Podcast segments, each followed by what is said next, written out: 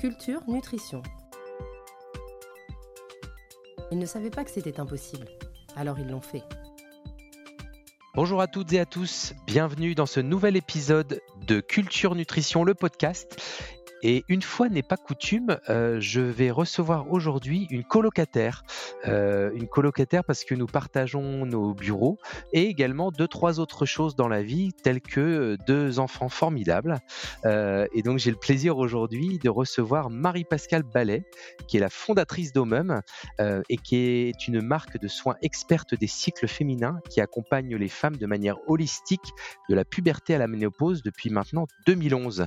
C'est la 23e du podcast Culture Nutrition. Donc, je suis ravi euh, d'accueillir et de souhaiter la bienvenue à Marie. Bonjour. Comment ça va, Marie? Ça va bien depuis le petit déjeuner.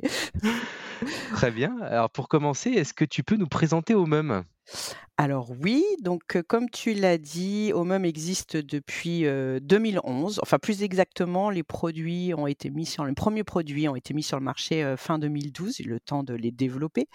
et Omum est né autour de produits cosmétiques à l'origine et plutôt focalisé sur un public ultra spécifique qui était la femme enceinte et la jeune maman. Donc voilà, on est rentré sur le marché à une époque qui nous paraît une époque préhistorique puisqu'il n'y avait pas de réseaux sociaux à part Facebook qui était né depuis quelques années. Le e-commerce n'était pas très développé. C'était les marques avaient des sites, mais c'était plutôt des sites institutionnels. Donc on est né en retail. On a d'abord cherché des points de vente physiques pour nos cosmétiques spécialistes de la grossesse et du postpartum. Et alors récemment, euh, vous avez pris un virage qui est super intéressant et qui est aussi une des raisons euh, de ta présence sur le podcast aujourd'hui, euh, puisqu'en fait, vous avez conforté votre positionnement en holistique en lançant des compléments alimentaires qui permettent une approche in and out du bien-être féminin. Est-ce que tu peux nous en dire plus sur cette transition nutraceutique que vient d'opérer la marque Omum? Oui, alors on a fait même une double transition puisque de, du focus sur la grossesse et le postpartum, on, on, s'est élargi à tous les rythmes féminins parce qu'on s'est rendu compte en fait que euh, ce qu'on voulait euh, soigner ou réduire ou le confort qu'on voulait améliorer chez la, femme enceinte et la jeune maman, on, pourrait on pouvait en retrouver les mêmes causes à d'autres moments du cycle de vie hormonal de la femme. Donc on s'est élargi et on a fait une double transition en développant des compléments alimentaires. Alors, on n'est pas venu aux compléments alimentaires par hasard. En fait, nous, on a développé des compléments alimentaires autour de nos best-sellers cosmétiques pour vraiment venir agir en synergie avec l'efficacité immédiate avec l'application topique du cosmétique sur euh, bah, les muqueuses, la peau, le cuir chevelu et l'efficacité plus durable et plus profonde avec l'apport des, des, nutriments ciblés du complément alimentaire. Donc, c'est vraiment, on n'a pas développé des compléments comme ça pour compléter la gamme. On est vraiment venu développer les compléments qui viennent agir en duo avec nos best-sellers cosmétiques. Et c'est comme ça qu'on a fait notre transition nutraceutique. Alors, est-ce que tu peux nous en dire un peu plus sur la composition des gammes aujourd'hui, à la fois cosmétiques et compléments alimentaires? Quels sont les segments que vous adressez sur la, sur la marque? Alors, il y a plusieurs clés d'entrée, plusieurs segments, pour entrer dans la gamme. en tout cas, aujourd'hui, on a des réponses, qu'elles soient cosmétiques ou compléments alimentaires, pour, pour tout ce qui est impact des hormones sur la peau, les cheveux, les muqueuses et le bien-être physique comme émotionnel. Donc, on a des fois des réponses qui se jouent, à travers la cosmétique, qui se jouent à travers du in and out comme je l'expliquais, ou qui se jouent à travers uniquement, des compléments alimentaires on a des produits pour le visage, pour le corps, pour l'intimité, pour l'intimité féminine, avec des choses autour du cycle, du syndrome prémenstruel. Donc voilà, on a plusieurs clés. On peut rentrer dans la gamme soit par moment de vie, je suis enceinte, je viens d'accoucher, je suis en préménopause, ou tout simplement j'ai mes cycles tous les mois et puis je souffre un peu du syndrome prémenstruel, ou on peut venir par par clé d'entrée de avec la racine du mot, quoi, c'est-à-dire je perds mes cheveux euh, où j'aimerais retrouver de l'élasticité pour un peu plus d'élasticité et de fermeté pour ma peau, ou j'ai des problèmes d'inconfort intime. Donc voilà, on peut avoir plusieurs clés d'entrée dans la marque, c'est ça qui est intéressant. Et aujourd'hui, c'est combien de références en tout dans la gamme? Combien de références en tout? On doit être à quelque chose comme 25 références ou 26, je n'ai plus le nombre exact, on en sort trop. D'accord. Et vous êtes distribué dans quel type de canaux de distribution? Alors, comme j'expliquais, on a, nous, euh, un historique retail. Donc, on a euh, plus de 600 euh, points de vente qui nous revendent en France et qui peuvent être des pharmacies, qui peuvent être des magasins spécialisés comme les réseaux Naturalia, Mademoiselle Bio, Greenwiz, qui peuvent être de la parfumerie de l'Institut, puisqu'on a des partenaires historiques qui ont développé même des modelages de la femme enceinte ou de la jeune maman autour de nos produits. Donc, par exemple, Beauty Success, Nocibé donc voilà, on a une distribution assez large et après, on a bien sûr notre site www.omum.fr euh, qui est un gros canal d'acquisition chez nous. Un peu d'export peut-être aussi? Un peu d'export, euh, effectivement, avec, euh, avec des distributeurs plutôt francophones et qui bénéficient bah, de tout le travail de notoriété et d'évangélisation qu'on fait sur la marque et sur les problématiques qu'on adresse. Quoi. Alors, formuler des cosmétiques ou des compléments alimentaires, c'est quand même assez différent, euh, d'autant plus quand vous visez des cibles assez touchy comme les femmes enceintes ou les jeunes mamans, donc qui ont des besoins très spécifiques. Euh, comment une marque avec l'ADN cosmétique euh, tel qu'Omum à ses démarrages a-t-elle développé cette expertise dans la formulation des compléments alimentaires? Alors oui, effectivement, c'est très différent, dans la méthode, dans les exigences, dans le timing aussi, hein. Pour développer un complément alimentaire compatible grossesse, pardon, un cosmétique compatible, grossesse, on met entre, 18 mois, vraiment très minimum, voire 2 ans, un peu plus de 2 ans. C'est un peu plus rapide pour les compléments alimentaires, mais ça a aussi ses caractéristiques et ses spécificités. Donc on travaille avec, des partenaires.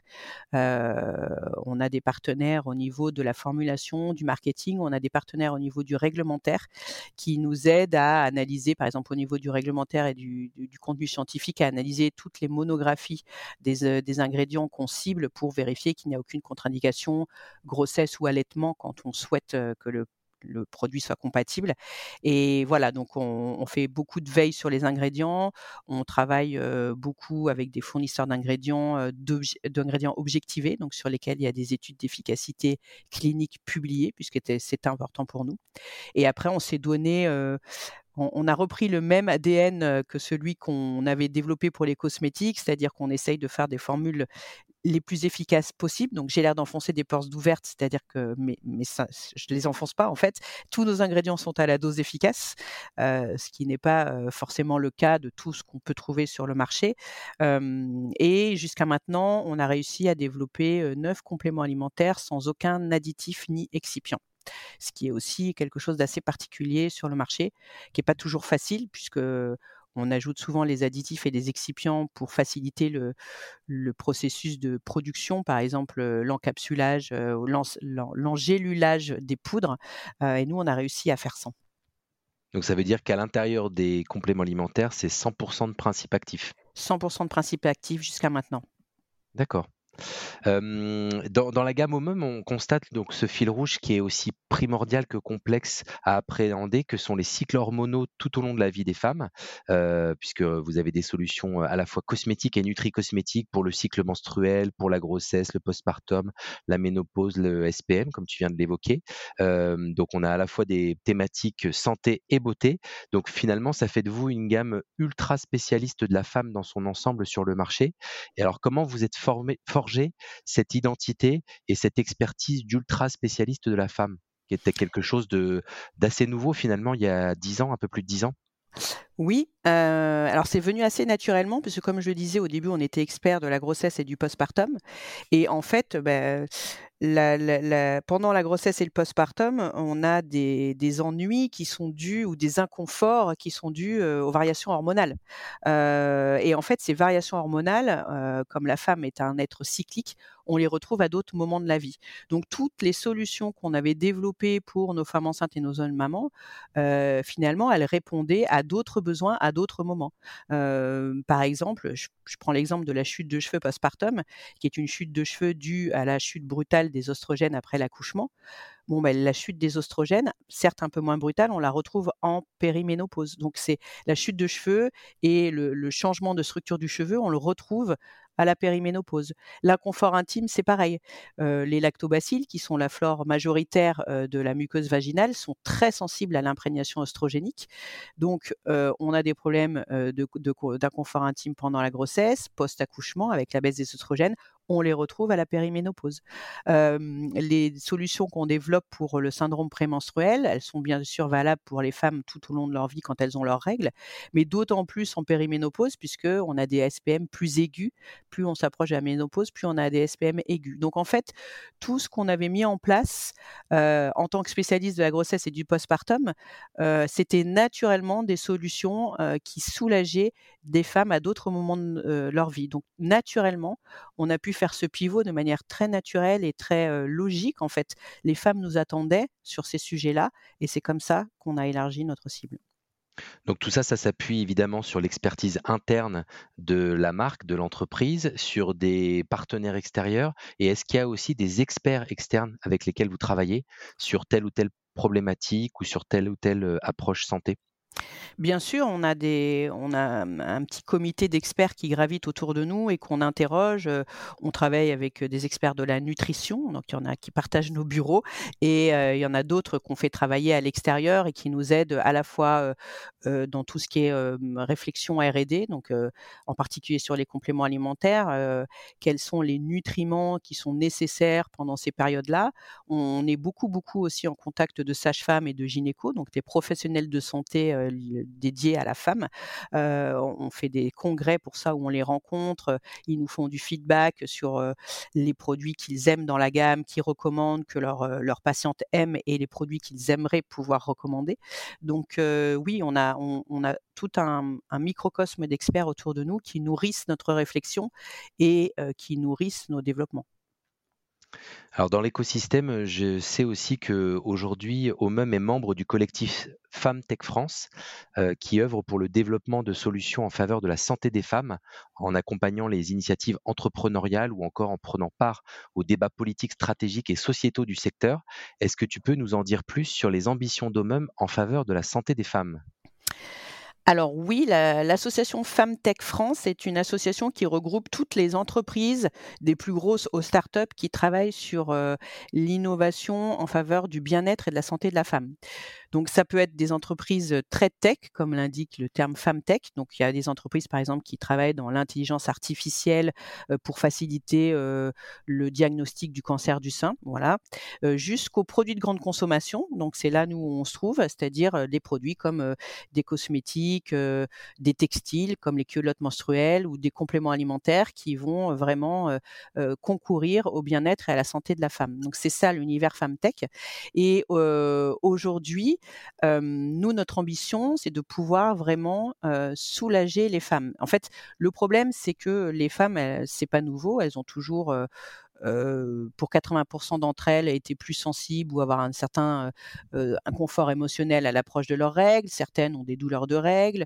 Certaines vivent mal, vivent mal, pardon, leur postpartum, dépression postpartum, ce genre de choses, la préménopause aussi. Mais on était plutôt du genre à rien dire, c'est comme ça depuis la nuit des temps, on va souffre en silence. Alors qu'aujourd'hui, nous, notre ambition, c'est de, c'est de, parler de tout ça et d'informer les femmes, aussi bien que les professionnels de santé, sur les solutions naturelles qui existent pour améliorer leur confort et les soulager. On ne prétend pas tout guérir, on ne prétend pas avoir les solutions contre l'endométriose, contre les SOPK, mais au moins pour améliorer l'impact des cycles des femmes sur leur bien-être physique, émotionnel, sur leur santé parfois, sur leur beauté aussi tout simplement. On a des solutions qui permettent de mieux vivre tout ça. Alors, cette thématique de la santé des femmes, elle n'est pas nouvelle, mais qu'est-ce qui fait qu'on en parle beaucoup plus et que ça s'est cristallisé sous la forme de ce collectif Femmes Tech? Alors, c'est vrai que maintenant, il y a une tech pour à peu près tous les secteurs d'activité, mais cette approche Femmes Tech, elle est assez récente depuis deux ou trois ans en France et en Europe. Qu'est-ce qui, d'après toi, a été le point de bascule pour qu'on en parle beaucoup plus et que cette thématique devienne beaucoup plus centrale qu'elle ne l'était il y a 10 ans, il y a 15 ans ou il y a 20 ans? Alors, il y a, je pense qu'il y a plein de facteurs. Déjà, il y a la libération de la parole grâce aux réseaux sociaux. Je pense que grâce aux réseaux sociaux, euh, moi j'ai vu il y a 3-4 ans apparaître des comptes Instagram comme SPM ta mère où on traite de façon humoristique le fait que voilà on est irritable au fond du trou euh, avant les règles. Donc les réseaux sociaux, je pense, ont joué un grand rôle dans le partage et la sororité entre femmes la libération de la parole.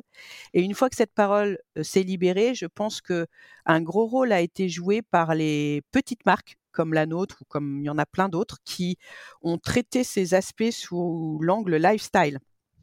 Alors qu'avant, tout ça a été traité sous l'aspect très expert, très médical. Il y a toujours eu des labos spécialistes de la santé de la femme, on les connaît, ce sont des très bons produits, des très bons labos, mais c'était un entre-soi médical, que de la prescription, que de la pharmacie. Alors que là, on a une espèce de, de multiplication des marques qui parlent avec des supports qui parlent aux femmes, donc sur les réseaux sociaux, à travers des communautés de femmes, et ça ça, porte la bonne parole, quoi. Ça, diffuse le message beaucoup plus largement que ce qui se faisait avant sous l'angle très technique et très médical. Et donc, ton idée, c'est que mmh, en plus de, des marques qui étaient de, prescription avec une approche médicale, souvent cautionnée par des professionnels de santé, vient s'ajouter une approche beaucoup plus lifestyle, beaucoup plus proche des femmes, avec comme caisse de résonance, entre autres, les réseaux sociaux. Bien sûr, bien sûr. Et puis dans tous les domaines, par exemple, puisque là on parle de cosmétiques et de compléments alimentaires, mais dans le, dans le réseau FemTech, j'ai des, des petites boîtes qui se lancent sur les, les, culottes spécialisées dans le, le, maintien du ventre après une césarienne, enfin des, des, produits qui parlent aux femmes. Toutes les femmes qui, qui subissent une césarienne, bon, elles en, elles, elles en souffrent et c'est difficile de s'en remettre parce qu'on on nous a coupé ben, les muscles des abdos plus de l'utérus, de l'endomètre. Donc voilà, c'est tout un tas de choses qui sont abordées sous l'angle du lifestyle dans la vie quotidienne des gens et qui fait qu'on en parle beaucoup plus que quand on était vraiment sur un, complément alimentaire qui ressemblait à un médicament puisqu'il était prescrit. Tu as évoqué le concept de sororité. Est-ce que Mmh. tu peux expliquer à celles et ceux qui ne connaissent pas le, mot euh, en quoi cela consiste? Mais la sororité, en tout cas, c'est quelque chose qui nous tient à cœur, nous, chez Omum, parce que ça fait partie de, des valeurs et de l'ADN de la marque. C'est tout ce qui se met en place entre femmes pour se parler, s'aider, se transmettre des choses. et, je, peux faire le, lien avec l'origine d'Omum. Omum est né avec, je ne sais pas à toi que je l'apprends, hein, Omum est né avec un grand voyage de 14 mois autour du monde, mais pendant lequel on a croisé quand même pas mal de femmes dans plein de cultures différentes, des cultures africaines, des cultures sud-américaines, des, des, des, cultures asiatiques. Et dans tous ces pays qui, à l'époque en tout cas, étaient beaucoup moins développés que le nôtre, on, a vraiment des familles encore extensives où les femmes, elles vivent sous le même toit que leur mère, leur, grand-mère. Autour d'elles, elles ont beaucoup de, de sœurs, de tantes paternelles, de tantes maternelles. Et il y a beaucoup de transmission de femme à femme on se transmet des traditions, on se transmet des trucs et astuces, on se on prend en charge les femmes. Dans certaines cultures, on prend en charge la femme après son accouchement. C'est-à-dire que pendant trois semaines, un mois, on va s'occuper de son bébé et on va s'occuper d'elle en tant que femme et jeune accouchée.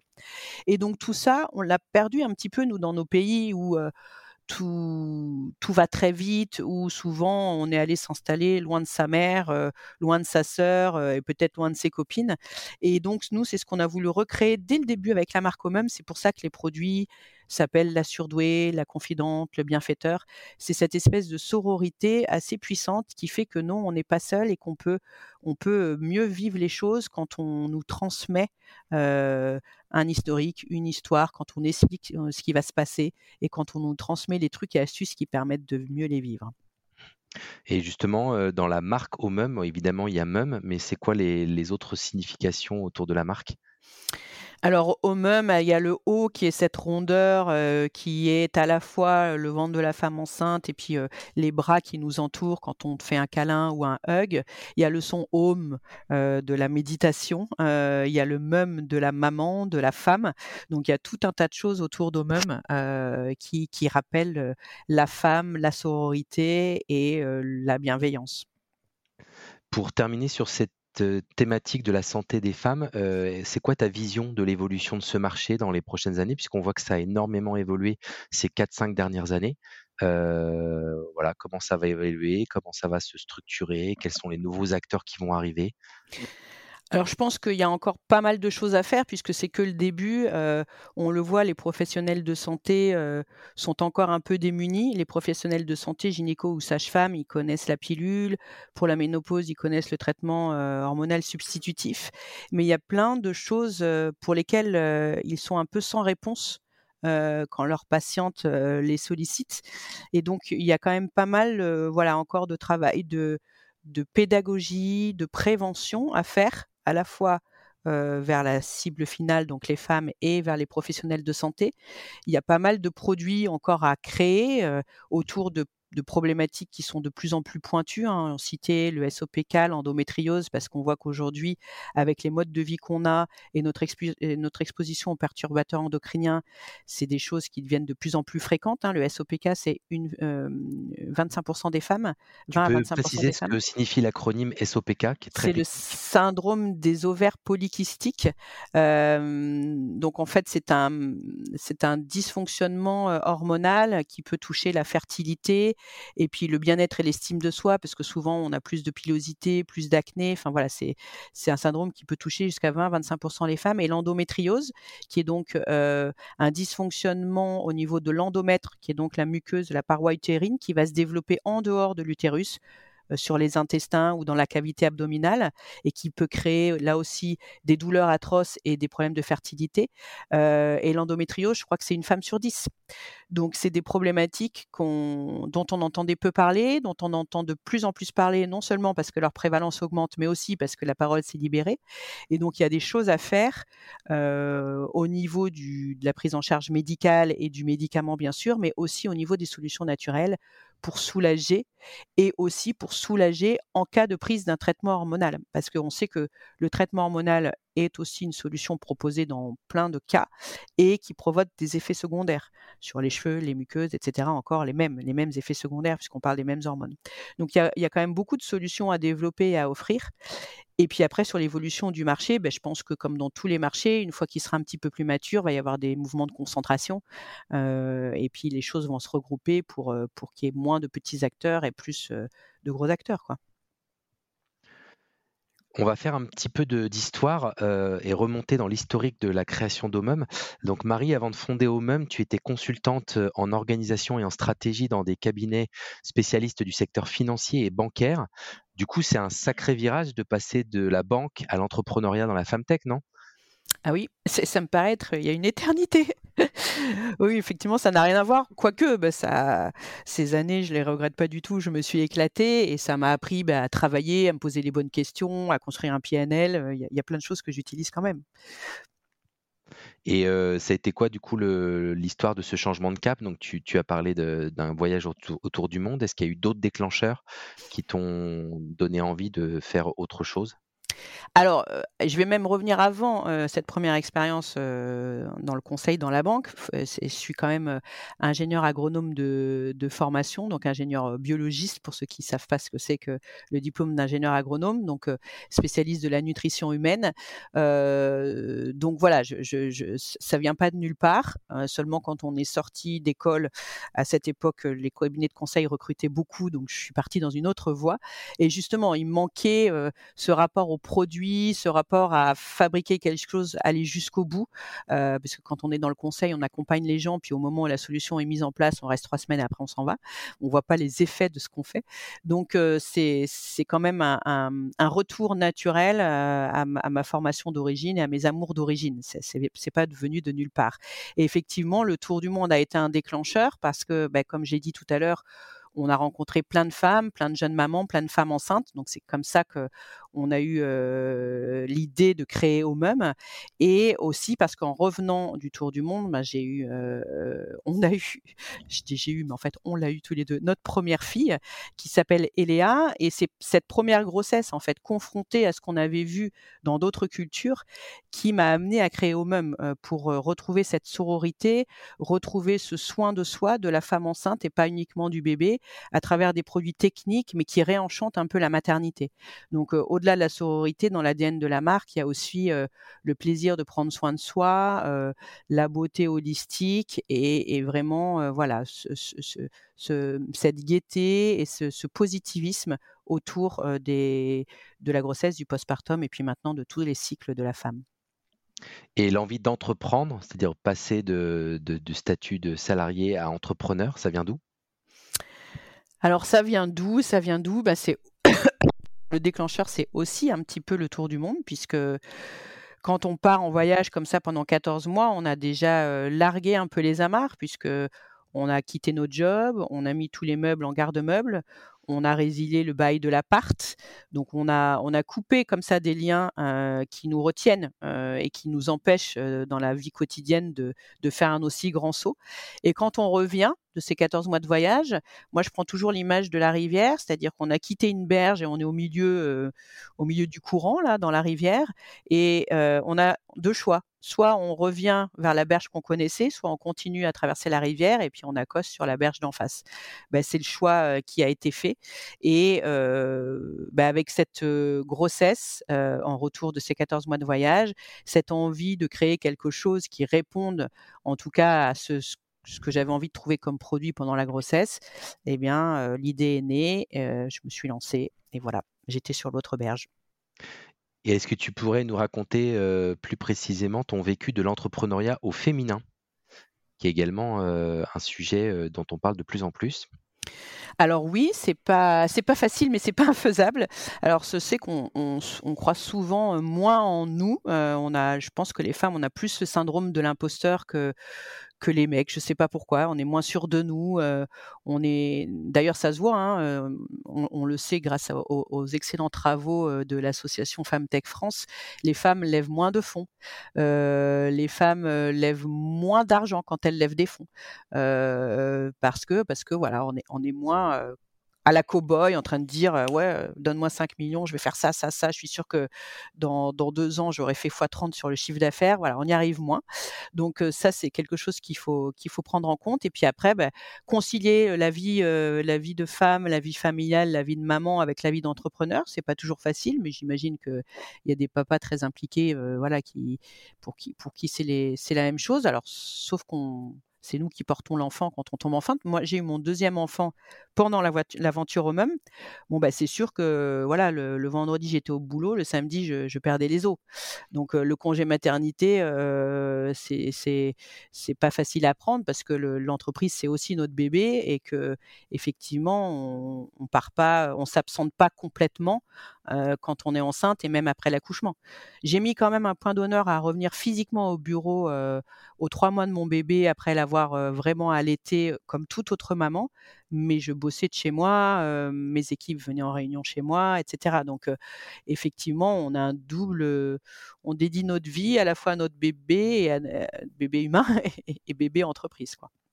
Et justement, est-ce que les choses évoluent à ce niveau-là aujourd'hui dans le monde entrepreneurial, au niveau des femmes? Est-ce qu'il y a des nouveaux dispositifs qui accompagnent mieux les femmes entrepreneurs sur ces, ces volets de conciliation de vie personnelle, vie professionnelle? Est-ce que voilà, la nouvelle génération d'entrepreneurs féminines gère les choses différemment ou pas? Alors les nouveaux dispositifs, je suis pas experte, mais je suis pas sûre. Euh, je suis pas sûre parce que quand on est chef d'entreprise, bon ben, euh, il y a plein de, droits qu'on n'a pas à, égalité des salariés. Euh, quand on est malade, quand on est en congé mat ou voilà. Donc je, ça, je, saurais pas te dire, je suis pas sûre. Et au niveau des jeunes générations, est-ce qu'elles vivent la vie autrement? Il ben, faudrait leur poser la question. J'ai l'impression que les jeunes générations portent un peu plus d'attention à l'équilibre vie pro, vie perso. On le voit dans nos équipes mais bah, quand tu es en responsabilité dans l'entreprise, quand tu dois faire ton chiffre d'affaires pour payer tes salariés, bah, peut-être que ça passe avant ces considérations-là parce que tu n'as pas le choix.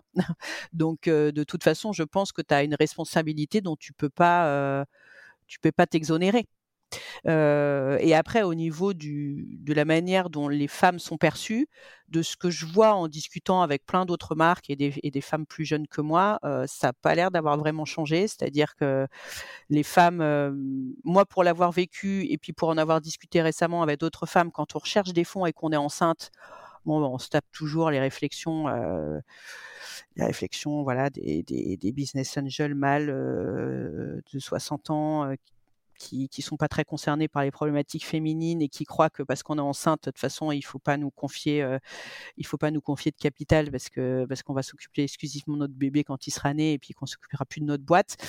Donc voilà, ça j'ai pas l'impression que ça ait changé parce que quand je discute, discute avec des gens plus jeunes que moi, elles se prennent toujours les mêmes réflexions euh, que moi j'ai eu euh, maintenant il y a 7 8 ans quoi, 10 ans même, 10 ans puisque oui, ça 10 ans.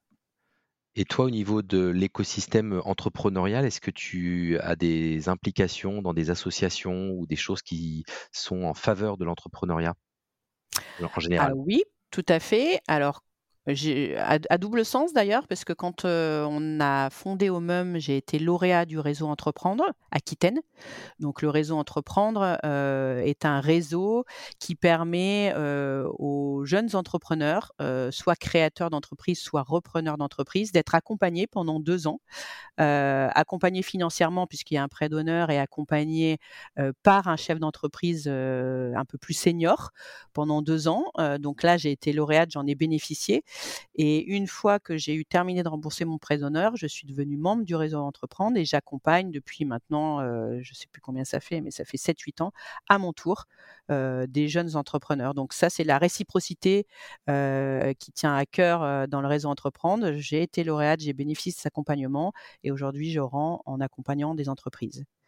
Et à côté du réseau Entreprendre aussi, je suis membre de l'APM, dans l'association du progrès pour le management. Donc, heu, l'APM, ce sont, c'est ce sont des clubs, d'une vingtaine, de chefs d'entreprise et d'entrepreneurs qui se réunissent tous les mois pour recevoir une expertise. C'est une formation de très haut niveau. Donc ce sont des experts qui viennent, nous confier leur expertise, soit, sur, l'économie mondiale, soit sur le développement du chef d'entreprise, soit sur, le développement du management. Voilà, donc heu, c'est un réseau, heu, un écosystème entrepreneurial qui est très intéressant, en tout cas pour grandir en tant que chef d'entreprise, qu'on soit homme ou femme. Très bien, bah, merci pour, tous ces éclairages sur l'entrepreneuriat. J'avais quelques questions à te poser aussi sur ta vision du marché, donc à la fois, cosmétique et nutrition. On va commencer par le marché de la cosmétique. Il y a eu beaucoup de lancements ces 10-15 dernières années de ce qu'on va appeler les indie brands, les petites marques qui sont, parfois des DNVB, parfois pas, puisqu'elles partent aussi dans le retail classique. Homem en fait partie. C'est quoi ta vision de ce marché sur lequel il y a eu, beaucoup, beaucoup de nouvelles marques lancées ces dernières années? Alors effectivement, on a vu, hem, on a des marques qui, comme Homem, heu, ont plus de 10 ans et qui, heu, sont nées, comme je disais, à une époque où, il y avait pas de la caisse de résonance des réseaux sociaux. On n'était pas capable de de se lancer en faisant, une prévente sur Ulule. Tout ça, ça n'existait pas. Donc, on a une empreinte, tout d'abord retail et on s'est mis, au e-commerce après. Et il y a effectivement toutes les marques qui sont nées, bah, avec, je sais pas, je prends un exemple qui connu de tous, par exemple Respire, qui sont nés vraiment en DNVB avec une communauté créée avant la sortie des produits, un lancement sur Ulule, et cetera. Donc c'est 2 business models complètement différents. Heu, les marques, les DNVB, heu, ont souvent pu exploser beaucoup plus que les marques qui sont nées en retail, être rentables plus vite aussi, parce que quand on fait une prévente sur Ulule, bah, au moment où on produit et on lance la production de ses premiers produits, on les a déjà vendus, ce qui n'est pas le cas il y a il y a 10 ans. Mais en même temps, aujourd'hui, bah, les coûts d'acquisition ont explosé et on voit que les DNVB cherchent un relais en retail.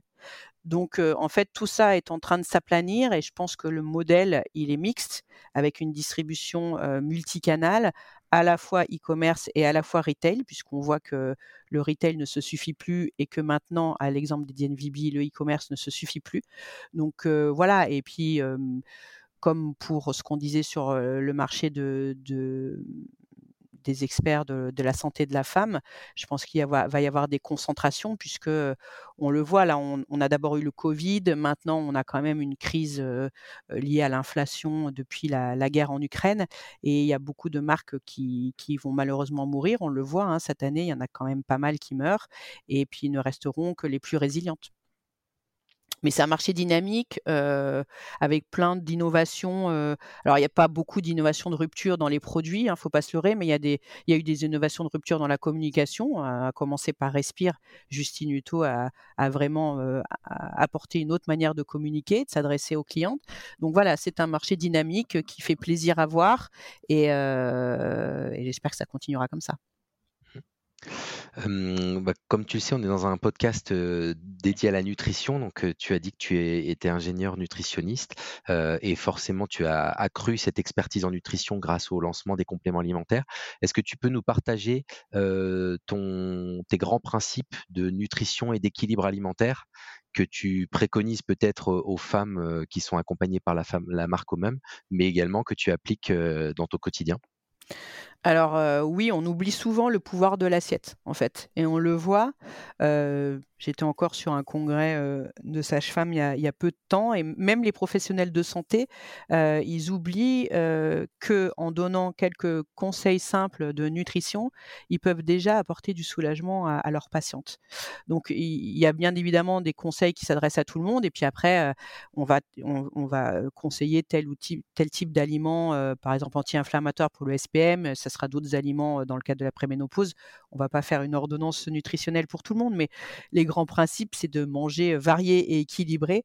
et c'est ce qu'on essaye d'appliquer dans le quotidien avec plus ou moins de succès, puisque on a des modes de vie qui nous permettent pas de, cuisiner parfaitement équilibré tous les soirs, bien sûr. Mais en tout cas, moi, ce que j'applique au quotidien, c'est le maximum de produits frais, très peu d'aliments transformés même si on doit manger simplement en faisant griller un steak et puis en, mangeant la salade du jardin, voilà, c'est pas transformé. Donc ça, c'est quelque chose, en tout cas, que je réussis bien. Et puis après, bah, limiter les sucres, en particulier les sucres rapides, parce que je pense qu'on mange trop de sucre. J'ai lu une stat, je m'en souviens plus, mais je crois qu'on mange 200 fois plus de sucre que nos grands-parents au même âge, tellement notre alimentation a été modifiée. Mmh. voilà, donc c'est des, grands poncifs, hein, mais n'empêche que c'est difficile à maintenir au quotidien, quoi. Mmh. Et quand tu parles d'équilibre, équilibré, ça veut dire quoi? Équilibré en quoi? Équilibré en quelle catégorie d'aliments? Bah, Équilibré, c'est-à-dire dans l'assiette qu'on ait des protéines, des féculents et puis des légumes avec un petit peu de, de lipides et puis des glucides, au moins des, céréales par exemple complètes, pour avoir des glucides lents plutôt que rapides. Quoi. Donc essayer pour chaque repas, ou au moins un équilibre dans la journée, puisque c'est difficile à avoir sur chaque repas, avoir son équilibre dans les grandes catégories protéines, lipides, glucides. Quoi. Mmh.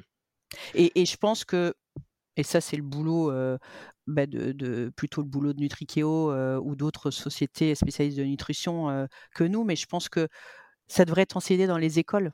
Et c'est une grosse lacune. En fait, on n'apprend pas à nos enfants à bien manger. Donc, comment veut-on en faire des adultes qui mangent bien et qui, et qui mettent toutes les chances de leur, de côté pour ne pas avoir de diabète plus tard, pour ne pas souffrir d'obésité ou ne pas développer de cancer? Alors, on sait que c'est multifactoriel, mais que l'alimentation a un gros rôle quand même dans la prévention. Ah mais c'est clair que l'éducation alimentaire, c'est un gros sujet qui est aujourd'hui négligé bah, à tous les niveaux de la société et en particulier dans l'éducation nationale où ça, ça devrait être un, sujet à part entière d'apprentissage pour les, pour les enfants dès le plus jeune âge. Mais peut-être que justement, au même qui intervient, on va dire, une étape plus tôt dans le process de la vie, en éduquant les futures mamans, ces futures mamans éduqueront leurs jeunes enfants au grand principe d'éducation, de, ouais, d'équilibre alimentaire. Bah oui, bien sûr, mais du coup, il faudrait que voilà tout, tout se croise pour que ça soit inné, enfin que ça devienne inné et que tous les enfants aient les bons principes dans la tête, quoi. Bien sûr. C'est quoi les grandes actus de la marque Omum pour les prochains mois ou pour l'année 2024 là, qui commence? Alors, les grandes actus de la marque Omum, je ne sais pas si je peux révéler notre prochain lancement. Euh, j'hésite, j'hésite. Non, on va continuer, euh, on continue à développer notre gamme de compléments alimentaires, notre gamme de Donc des nouveaux produits vont sortir. Ah oui, des nouveaux produits vont sortir, oui. Donc on continue à développer des compléments alimentaires et des cosmétiques. On, a, on, continue à marcher sur nos deux jambes, nos deux piliers, euh, toujours sur des problématiques liées à la, aux différents moments de vie de la femme. Donc on va voilà étoffer un petit peu notre gamme à la fois autour de la grossesse et autour d'autres moments de vie.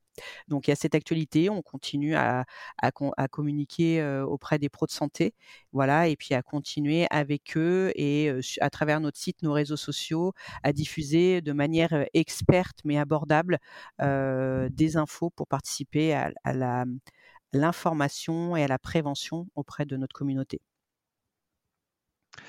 Bah, merci pour ces partages d'actualité. alors, vient l'heure de clôturer notre discussion très bientôt. Mais avant de partir, j'aimerais que tu te prêtes au jeu de répondre à la question signature du podcast Culture Nutrition. Ils ne savaient pas que c'était impossible, alors ils l'ont fait. Et toi, qu'est-ce que tu as réalisé d'impossible? Qu'est-ce que j'ai réalisé d'impossible? Alors, je ne sais pas si c'est vraiment impossible, mais voilà, par tout lâcher pour partir 14 mois en voyage, chaque dos, autour du monde, après une première vie professionnelle. Donc, c'était à l'époque assez rare et c'était assez couillu, si je peux me permettre, entre guillemets. monter sa boîte, c'est pareil. monter sa boîte, c'est quand même, c'est quand même tout le monde te dit. Ouais, je me souviens quand on est arrivé avec nos produits grossesse là, puis qu'on qu'on rencontrait des acteurs de la région bah, pour chercher des subventions, pour se faire connaître, etc. Et qu'on nous répondait, ouais, bon, bah, si c'était un truc d'avenir, Mustela l'aurait fait, puisqu'à l'époque, il y avait Mustela qui s'intéressait à la grossesse. Mustela ou L'Oréal l'aurait fait. Donc voilà, donc j'y crois pas, c'est pas possible. Bon ben voilà, 12 ans après, on est encore là. Alors certes, on fait pas le chiffre d'affaires de Mustela ou de L'Oréal, mais on est encore là, on a apporté quelque chose. À l'époque, on est en rupture sur le marché avec notre vision de justement de, réenchanter la grossesse, de sororité, de plaisir. Et voilà, on a amené notre touche, notre petite touche au marché. Très bien. Et vous avez continué d'innover et de proposer des, nouveaux combos in and out, toujours plus innovants sur le marché. Oui, exactement. Est-ce qu'il y a d'autres thèmes que tu aimerais aborder pour faire un focus particulier sur la marque ou sur l'entrepreneuriat? Non, je pense que là, on a fait quand même un tour assez exhaustif, en tout cas, oui, sur la marque. l'entrepreneuriat, bah, non, c'est pas facile tous les jours. En même temps, c'est exaltant. c'est vraiment une aventure avec des de l'ascenseur émotionnel. un jour, on est le roi du monde, le lendemain, euh, on est au fond du trou, et puis on revient le roi du monde, et puis on reva au fond du trou.